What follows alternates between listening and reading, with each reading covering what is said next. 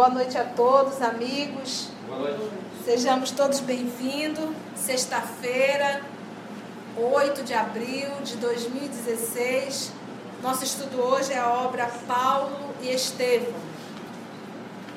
A obra dessa magnitude necessita realmente que venhamos a fazer a nossa prece inicial para começarmos o nosso trabalho. Bora lá orar?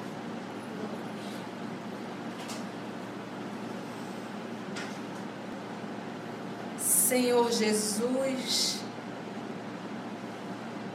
querido amigos espirituais que aqui se fazem presente,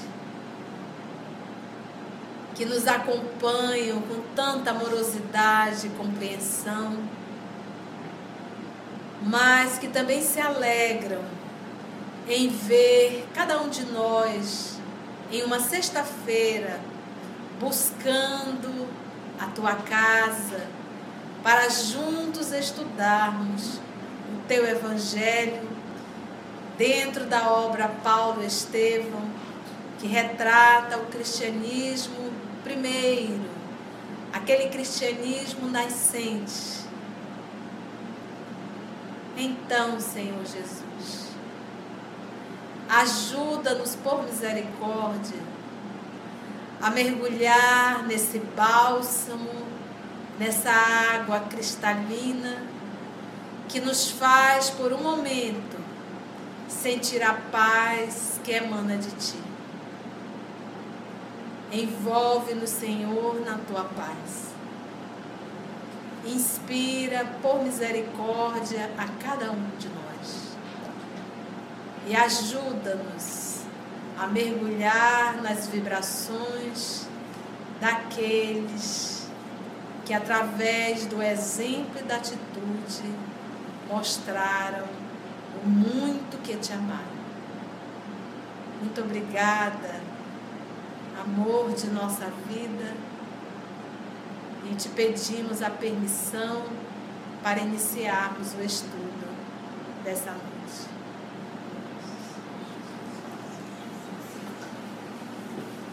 Então, vamos fazer uma rápida recapitulação. Nós vamos iniciar hoje o parágrafo. Logo após o incidente, os dois missionários demandaram as, as estradas impérvias, né? Então, nós estamos no capítulo. Qual é o número do capítulo que nós estamos? Está quase no finalzinho? Capítulo 4 primeiros labores apostólicos. Capítulo 4, primeiros labores apostólicos. Então, a semana passada nós comentamos, é, alguém saiu do grupo, foi João Marcos, filho de Maria Marcos, muito jovem, não está conseguindo acompanhar o ritmo de Paulo e de Barnabé. Muito mais de Paulo, então, no momento em que João Marcos chegou com o tio, informando que não iria continuar a viagem, que queria voltar para sua casa, o Barnabé achou, acreditou que conversando com o Paulo poderia fazê-lo mudar de opinião e voltar para Antioquia. Para surpresa dele, Paulo, muito resoluto, disse assim: Barnabé, é teu sobrinho. Eu não posso te obrigar a seguir. Se quiseres, acompanha. Eu vou continuar o propósito. Que aí nós falamos dessa fidelidade de Saulo, de não se curvar, não se curvar e nem ceder às pressões de A, B ou C. Ele sempre coloca em primeiro lugar o trabalho dele para o Cristo. Não casou, não tem filhos, a sua missão é divulgar. Então é para isso que eu vou, não obrigo ninguém a vir, mas é esse trabalho que eu vou. Me recordo sempre da, da mãe que procurou Chico, que o esposo estava limitando ela ao centro espírita. Chico perguntou: Você casou? Você é mãe? Cumpra a sua responsabilidade. Você optou por isso. Então nós temos que parar para pensar. Então, uma vez, uma vez que eu casei, tenho filhos, não dá para me sair segunda, terça, quarta, quinta, sexta, sábado, domingo, deixar os domingos, aí fica difícil. A minha missão é com a família. No caso de Saulo, não. Ele tinha um compromisso com o pai. E ele, vou tratar o que eu tenho que fazer. Vou realizar a proposta que Jesus está me convidando. Então ele não cedia em nenhum momento. Que aí nós citamos o nosso querido Emmanuel quando fala em disciplina. Então, uma das características de Saulo é a disciplina. Doa quem doer, doa o que doer. Eu vou seguir o trabalho que eu tenho. Porque você imagina, se um espírito quiser, é, um espírito ainda voltado para o mal, se quiser tirar Saulo desse trabalho que ele está realizando, descobriu que de repente o ponto fraco de Paulo é a enxaqueca. Quando Saulo tem enxaqueca, ele não vai para atividade. Se pronto, é agora, vamos atacar aqui. Ele vai sentir bastante enxaqueca que é para não ir. Estou dando só um exemplo. Tá? Olha, a encrenca de Saulo é quando o filho está com dor de barriga. Tacar dor de barriga no menino. Ele não vai para atividade, pronto. Então, esses nossos irmãos, muito astutos, eles vão o quê? Sondando, vendo onde está a fragilidade, para que venha a atrapalhar o trabalho daquele servidor. E por aí se vai. Nós falamos bastante sobre isso semana passada. Então, o nosso querido Paulo vai continuar o trabalho e o nosso querido, como é o nome do, do João Marcos vai voltar. E como é o nome do tio? Barnabé. Barnabé vai com João Marcos ou vai com Paulo? Vai com Paulo. Então vamos para essa viagem juntos? Logo após o incidente, qual era o incidente? O retorno de João Marcos. Os dois missionários demandaram as estradas impérvias. Pela primeira vez foram obrigados a pernoitar ao relento. Pela primeira vez foram obrigados a pernoitar ao relento, no seio da natureza. Descendo precipícios, encontraram uma gruta rochosa na qual se ocultaram para repousar o corpo mortificado e dorido. No segundo dia da marcha, escoou-se-lhes, né, passou com a coragem dômita, né, indomada de sempre. A alimentação constituía-se de alguns pães trazidos de perge e frutas silvestres, colhidas ali e acolá. Resolutos e bem-humorados, pensa a gente com fome, o humor já vai. Enfrentavam e venciam todos os óbitos, né, os impedimentos. De quando em vez era indispensável ganhar a outra margem do rio, ao toparem barreiras intransponíveis porque, recordam bem, é, eles estavam na ilha de Chipre. Saindo de lá, fizeram toda aquela travessia. A ilhazinha de Chipre, que foi onde ele esteve, uma ilha mesmo. E ali várias cidadezinhas em Chipre, onde ele pôde visitar praticamente todas. Agora ele está saindo de Chipre, que ele está indo para Antioquia da Síria. É bem distante. Ele está fazendo tudo isso o quê?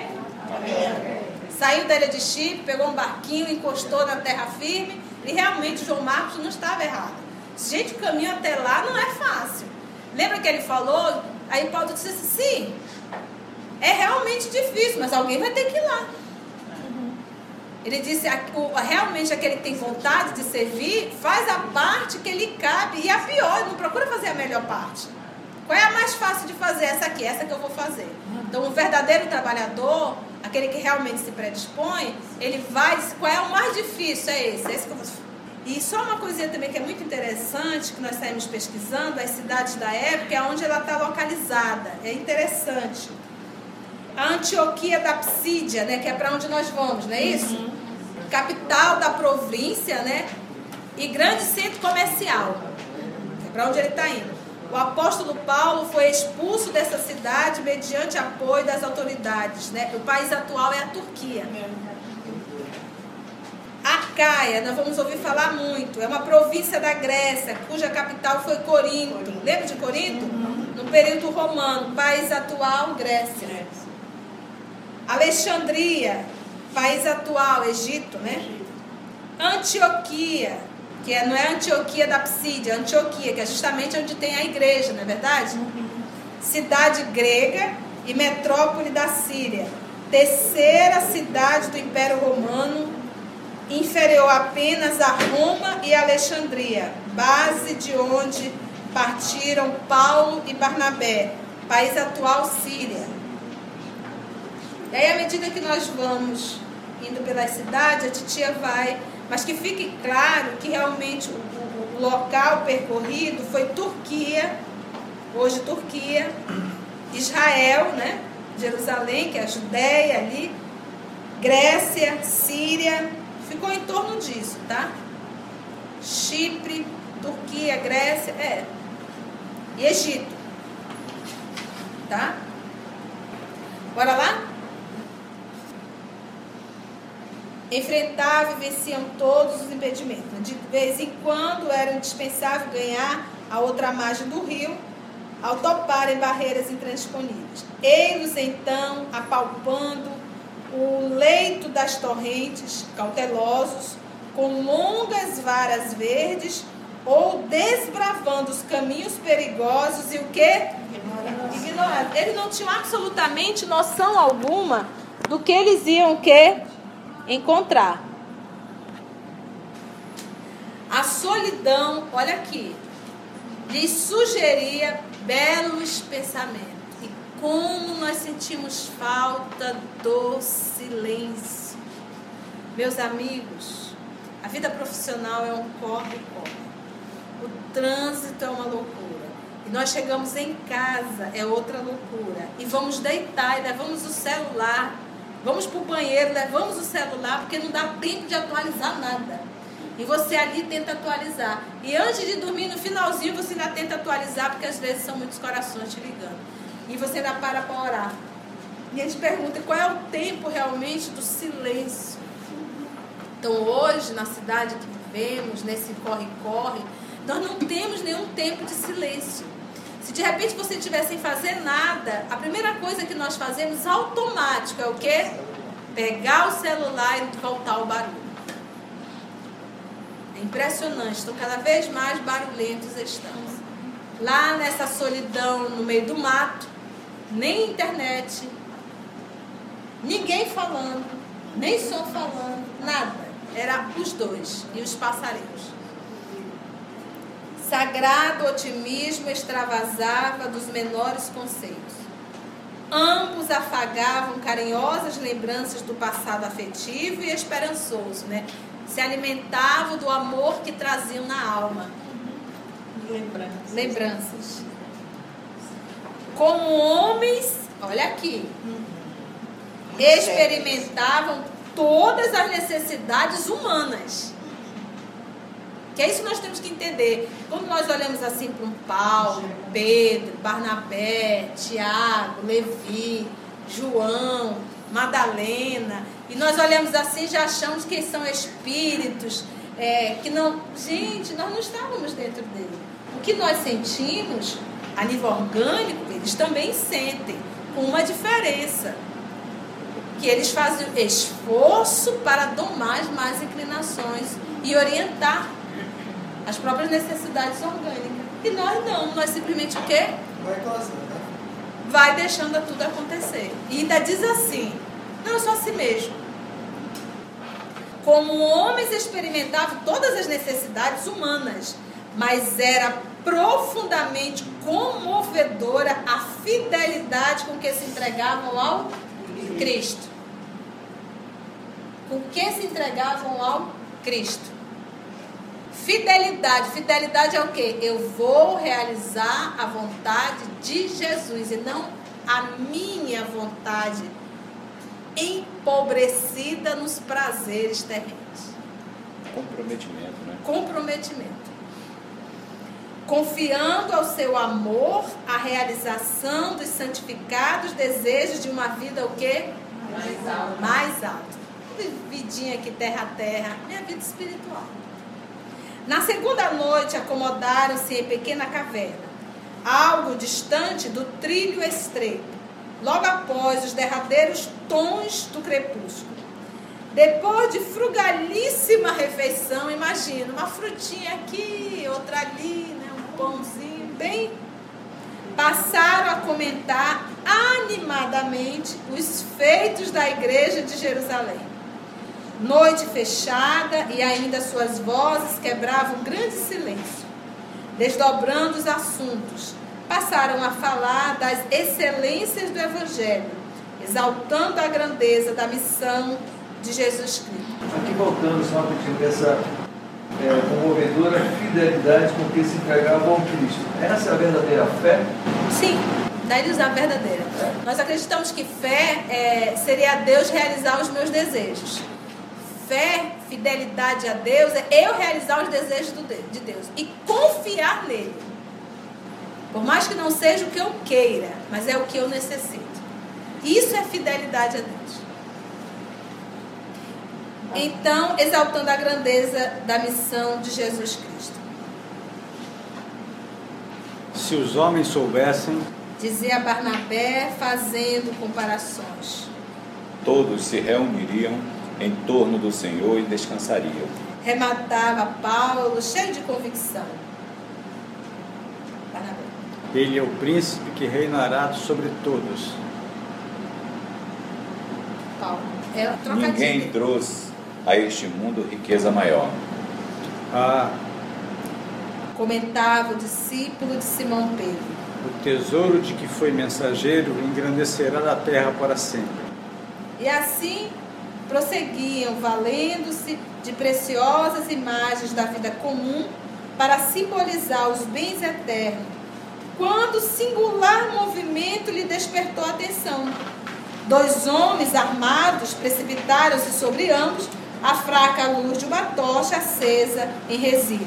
Porque eles disseram, olha, no primeiro momento veio o nosso querido irmão Barnabé e disse assim, se os homens soubessem, e tinha dois ladrões ali de butuca.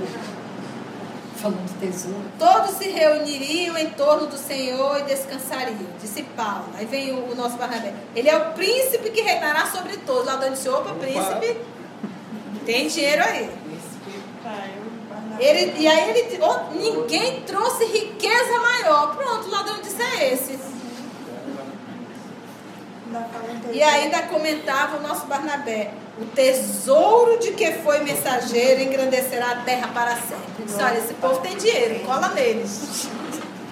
A bolsa. A bolsa. Gritou um dos malfeitores. ainda teve um eco ali.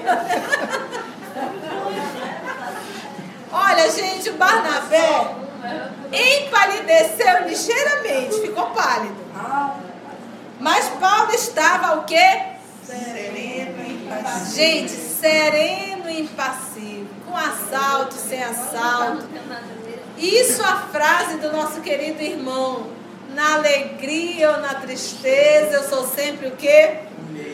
É aquele que descobriu a paz no seu mundo interior. O reino de Deus no seu mundo. Com dificuldade ou sem dificuldade, a criatura está ali o quê? Alinhada, serena. Um dia vamos chegar lá, se Deus quiser. Se nós quisermos? Vamos lá. Entregue o que tem ou morre. Exclamou o outro bandido, alçando o punhal, estava armado.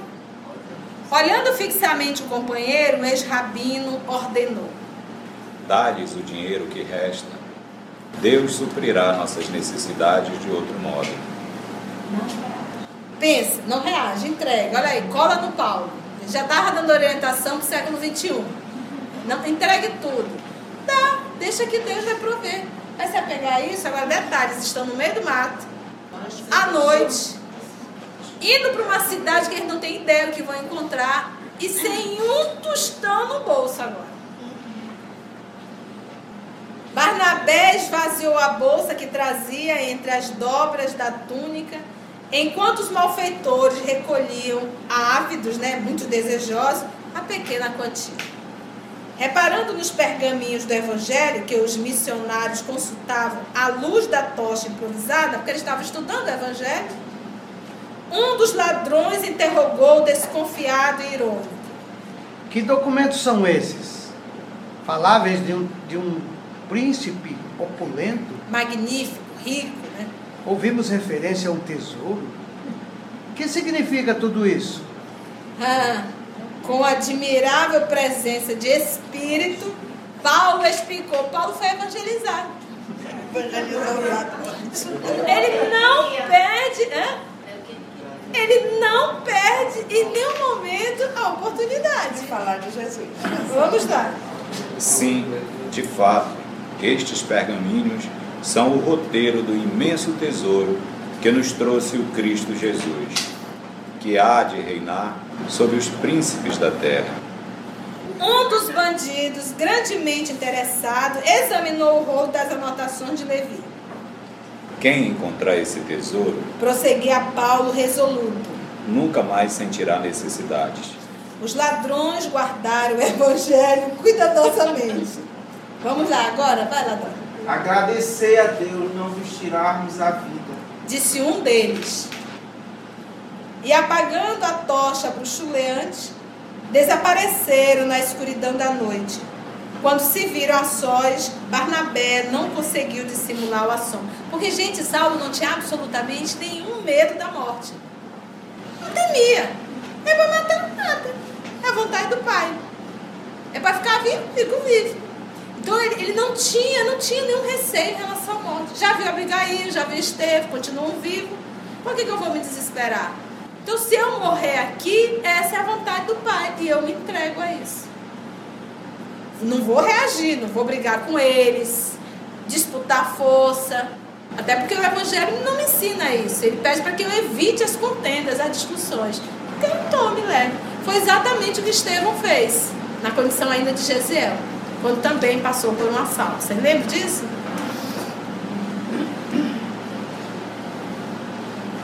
Barnabé E agora, perguntou com voz trêmula. A missão continua bem. Comentou, explicou Paulo, cheio de bom ânimo. Continuamos, né? Não contávamos com a excelente oportunidade de transmitir a boa nova aos ladrões. Olha o lado bom! Ele não, ele não faz. excelente. Excelente! O que, que é? Ele disse, em nenhum momento ele comentou o lado ruim, a perca do dinheiro. Ele disse: olha, não estava em nossa programação Evangelizar. evangelizar dois ladrões aqui no meio do mato. Já começamos o nosso trabalho. Gente, eles levaram o evangelho, né? Espero que eles saibam ler, ou que peça para alguém ler, né? Eu me lembro quando nós estávamos dirigindo o grupo, eu trouxe dentro do carro, e às vezes tem mulher que é meio abestada e eu sou meio abestalhada. E eu deixei no banco traseiro do carro o microsystem, na época, isso é antigo, né, gente? Mas o microsystem, o CD do Divaldo, porque naquele dia nós íamos estudar, era um CD de perguntas e respostas, e a gente fazia um estudo da obra de Joana de Anjos, era o livro Vida, Desafio e Soluções. Todo marcado, estudado, apontado, tinha adiantado estudar, tudo prontinho. Deixei dentro do carro e saí para resolver o que eu tinha de Quando eu voltei, o vidro quebrado, foi o microsystem e o livro. E o microsystem, o CD do Divaldo dentro. Eu digo, olha, ele tá com o livro, com CD e com microsystem, só não estuda se não quiser. O discípulo de Pedro, que é o nosso querido Barnabé, admirando-se de tamanha serenidade, voltou a dizer: Mas levaram-nos também os derradeiros pães de cevada, bem como as capas. Vamos sentir frio, não tem como se agasalhar e ainda vamos sentir fome. né? Haverá sempre alguma fruta na estrada. Esclarecer a Paulo decidido. O homem não conseguia ver nada ruim, né? E quanto às, cober às coberturas, não tenhamos maior cuidado, pois não nos faltará o musgo das árvores. Não tenhamos maior cuidado, pois não nos faltará o músico das árvores. Dá um jeito para tudo. E desejoso de tranquilizar o companheiro, acrescentava: De fato, não temos mais dinheiro, mas julgo não será difícil conseguir trabalho com os tapeceiros de Antioquia da Pisídia. Além disso, a região está muito distante dos grandes centros e posso levar certas novidades aos colegas do ofício. Esta circunstância será vantajosa para nós. Vamos trabalhar, né? Depois de tecerem esperanças novas, dormiram ao relento e sem capa, sonhando com as alegrias do reino de Deus. No dia seguinte, Barnabé continuava preocupado. Interpelado pelo companheiro, confessou, compungido, sensibilizado, né? Vamos lá, Barnabé. Estou resignado com a carência absoluta dos recursos materiais, mas não posso esquecer que nos subtraíram também as anotações evangélicas que possuíamos. Como recomeçar nossa tarefa? Se temos de cor grande parte dos ensinamentos, não poderemos conferir todas as expressões. Puxa vida, levar o pão, levar a capa, levar o evangelho. Como é que nós vamos ensinar evangelho? A gente sabe muita coisa de cor, mas tem detalhes que nós não, não sabemos. Paulo, todavia, fez um gesto significativo. Deve ter feito assim, ó. Pera lá, ó. E desabotoando a túnica, retirou alguma coisa que guardava junto do coração. Quem lembra? De evangelho Gamaliel. que ele ganhou de Gamaliel. Que Gamaliel havia ganho de quem? De Pedro. Pedro. De Pedro. De Pedro. Engana-te, Barnabé. Disse com um sorriso otimista. Né? Tenho aqui o evangelho que me recorda a bondade de Gamaliel. Foi um presente de Simão Pedro ao meu velho mentor, que por sua vez mudeu por pouco antes de morrer. Você lembra? Foi quando Gamaliel foi fazer aquela visita Foi, é. a Pedro, né? E conheceu o amigo que estava lá na condição Isso. de ranceniano. Como é o nome do amigo? É o nome Samônio. Samônio, né? O missionário de Chipre apertou nas mãos o tesouro do Cristo. Eu fiquei imaginando, imagina, você vai pregar realmente, aí então eu levei só o Evangelho segundo o Espiritismo, e de repente vai me rouba o Evangelho e agora? Eu não trago todo o Evangelho decorado na minha cabeça. Sente meio assim, sem ter um instrumento né, de trabalho. O júbilo voltou a iluminar-lhe o coração. Poderiam dispensar todo o conforto do mundo, mas a palavra de Jesus era imprescindível. Olha que linda. Vencendo obstáculos de toda sorte, chegaram a Antioquia fundamente abatidos. Paulo, principalmente. A determinados momentos da noite, sentia-se cansado e febril. Barnabé tinha frequentes acessos de tosse. Imagina, ao relento, dormindo, frio da noite, nem capa eles tinham. O primeiro contato com a natureza hostil acarretara aos dois mensageiros do Evangelho fortes desequilíbrios orgânicos. Não obstante a precária saúde, o tecelão de Tasso procurou informar-se logo na manhã da chegada sobre as tendas de artefatos de couro existentes na cidade. Antioquia de Psídia contava grande número de israelitas. Seu movimento comercial era mais que regular. E aí vocês viram que a titia leu lá no início, eu fiz a pesquisa sobre realmente a Antioquia da Psídia e retratava realmente como um grande centro comercial. Por que, que a titia faz isso? Para nós verificarmos hoje as pesquisas com o que foi revelado na época da obra Paulo Estevam. Lembra que essa obra foi psicografada em Pedro Leopoldo. Nem biblioteca, muito menos internet. O Google nem existia.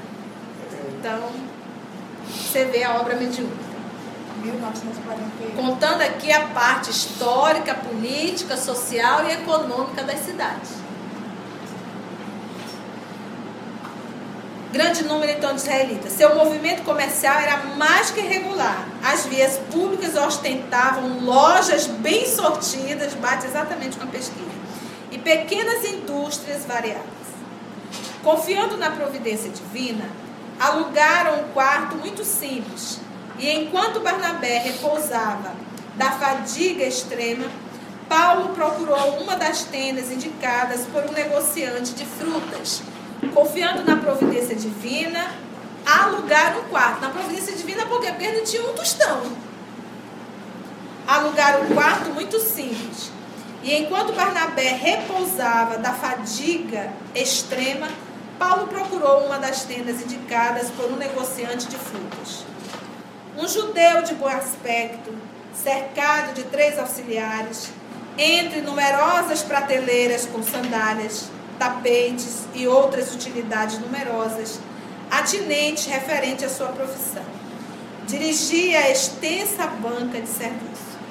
Ciente do seu nome, dado o interesse de sua indagação junto ao comerciante referido, o ex-doutor de Jerusalém chamou pelo senhor Ibrahim, sendo atendido com enorme curiosidade. Aí nós vamos ter um diálogo entre Paulo e o comerciante Ibrahim, que vai ser feito pelo rei. Amigo, explicou Paulo sem rodeios. Sou vosso colega de ofício e premido por necessidades urgentes. Venho solicitar-vos o imenso obsequio de admitir-me nas atividades da vossa tenda. Tenho de fazer longa viagem e, não possuindo recurso algum, apelo para vossa generosidade, esperando favorável acolhimento. O lindo desse, desse, dessa solicitação de Saulo é em nenhum momento ele citou o assalto ocorrido.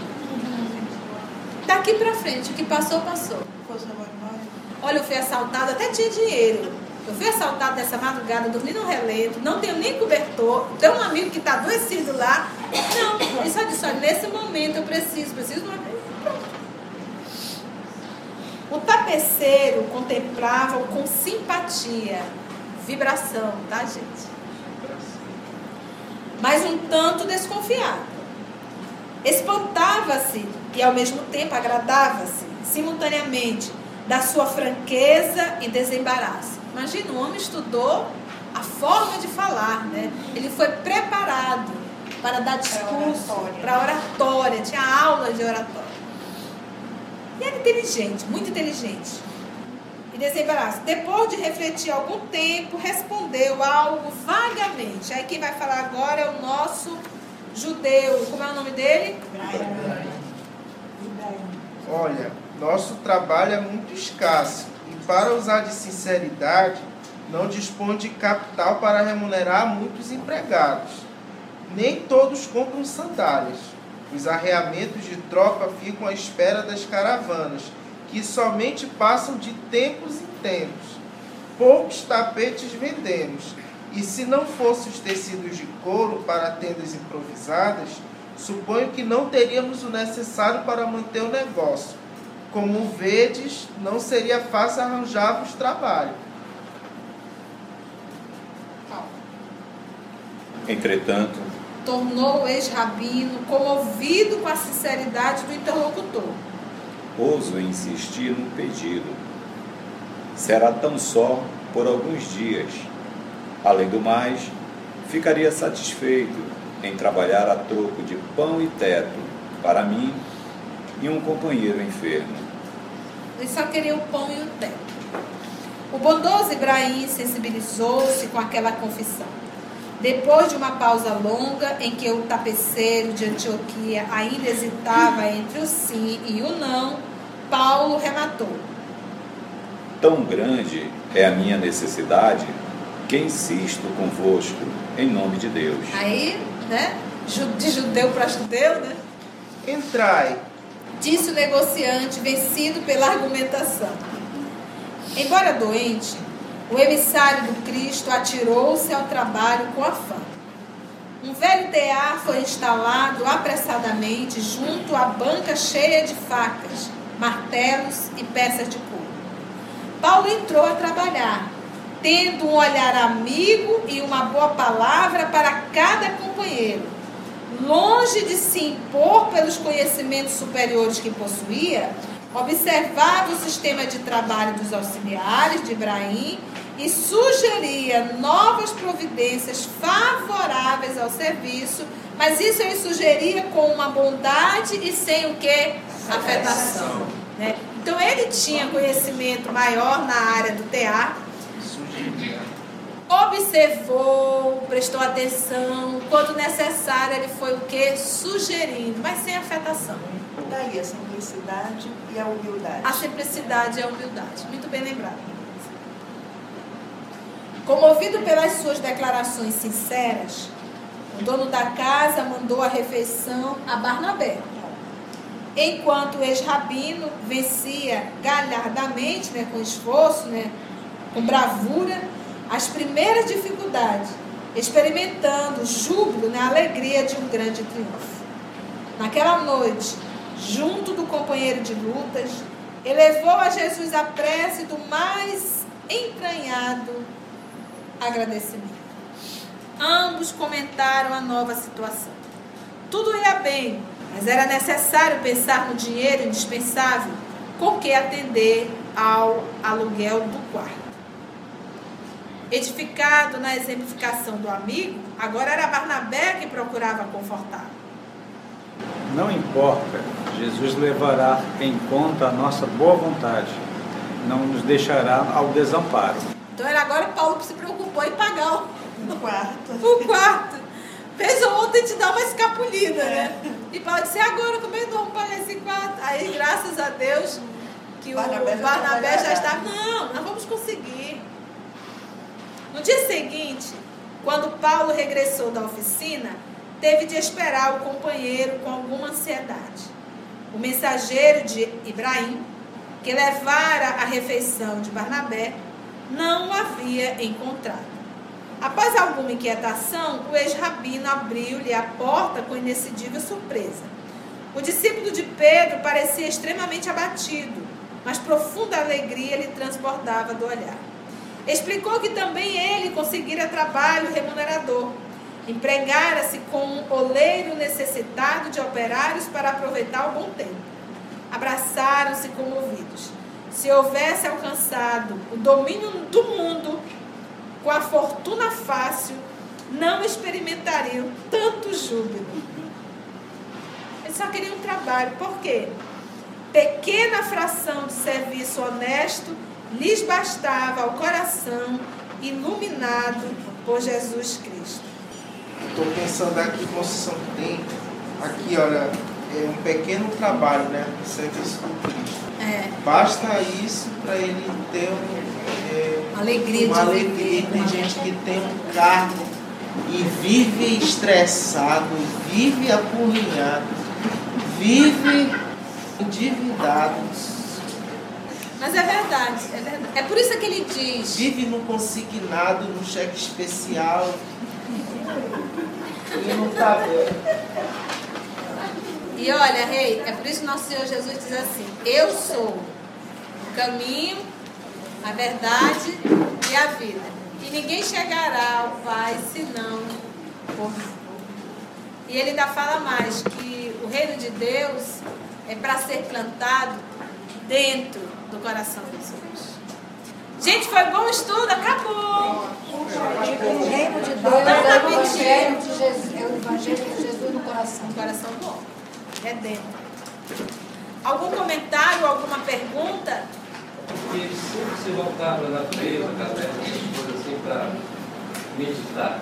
Eu acho que até hoje, né, é o local do silêncio, realmente. É um local que é neutro você, de certa forma, é, se aproxima muito mais da criação divina. Você dentro de uma sala, pedra feita por homens, e ali na natureza, a própria musicalidade da natureza, o farfalhar das folhas, o cantar de um pássaro, a vibração do próprio espaço, longe da psicosfera de uma cidade densa, muita preocupação, muito trânsito. Então é muito necessário essa, esse, esse recolher-se buscar às vezes a natureza para que a gente possa silenciar um pouco a nossa mente. Às vezes nós saímos de férias, mas nós colocamos todas as atividades na férias que a gente volta mais cansado do que foi. Então, o correto realmente era não ter hora. E nós precisamos disso, pelo menos uma semana, ao decorrer de um ano. Tirar um período para que a gente possa se esvaziar a mente, silenciar, fazer um balanço.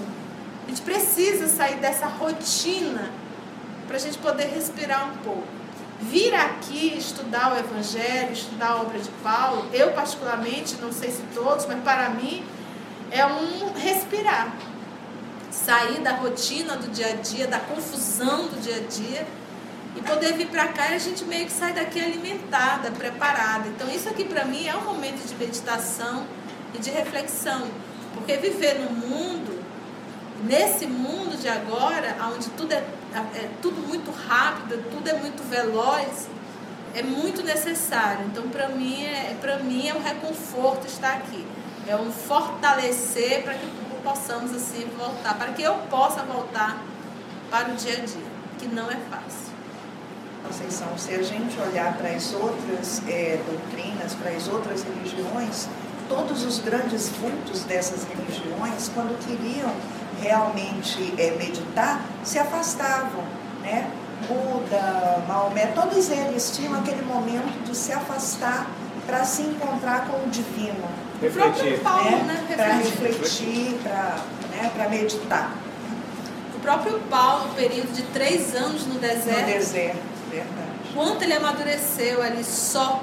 Tá ele e o casal, mas eles eram muito, vamos dizer, disciplinados para o trabalho e para o estudo. Toda tarde eles se reuniam, no finalzinho da tarde, para estudar as anotações de Levi. Não sei se vocês recordam disso. É. Mais alguma colocação, meus amigos?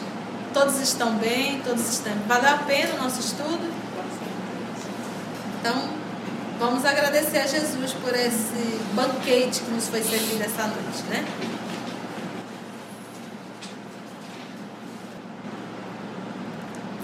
Então, vamos envolver o nosso irmão Augusto para que ele possa direcionar a nossa prece de encerramento.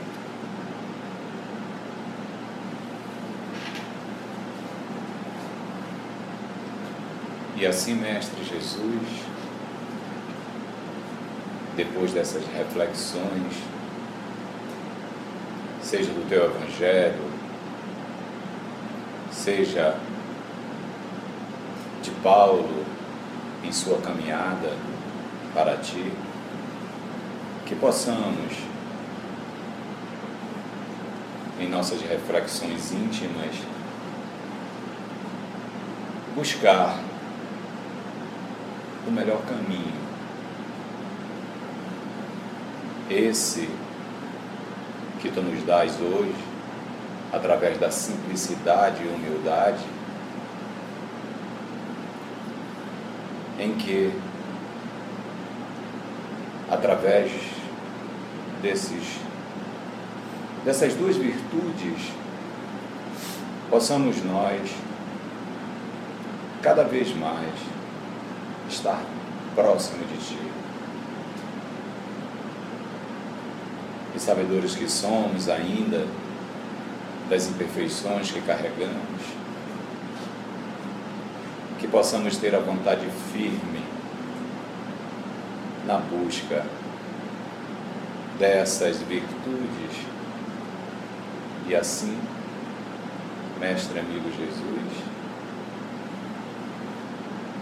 nos felicitarmos em dizermos que somos teus amigos, que somos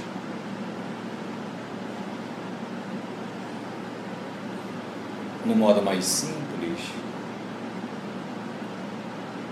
trabalhadores do teu Evangelho,